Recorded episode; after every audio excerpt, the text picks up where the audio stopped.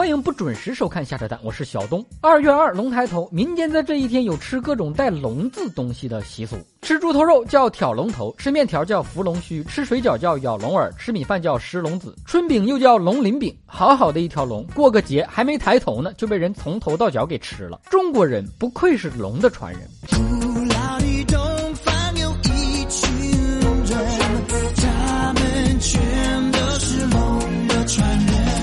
北方在农历二月二这天还有个传统，就是吃猪头肉。二月二，人类的喜日，猪们的忌日。你说猪招谁惹谁了？过个节非要吃猪头。你的耳朵是那么大。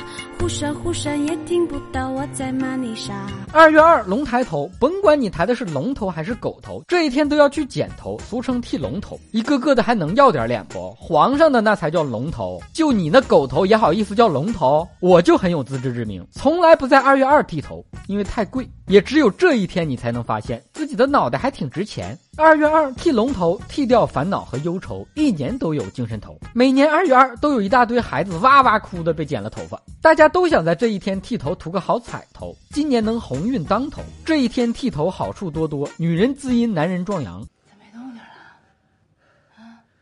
理想是鸿运当头，现实是当头一棒。这一天的理发店门口，场面是相当的壮观呢。那家伙，那场面那是相当大呀。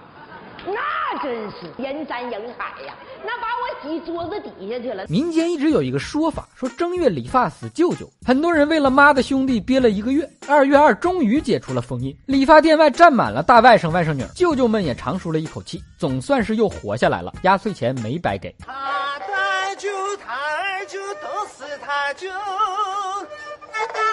心理学家发现，理发是调节心情的好方法。理发时头皮受到刺激，会增加大脑供血，刺激大脑释放让人心情愉悦的化学物质。在理发椅上坐着，还会让你进入到一种相对安静的状态，心跳、呼吸都减慢，情绪自然就舒缓了。难怪女生失恋了都要去理个发呢，一切从头开始。你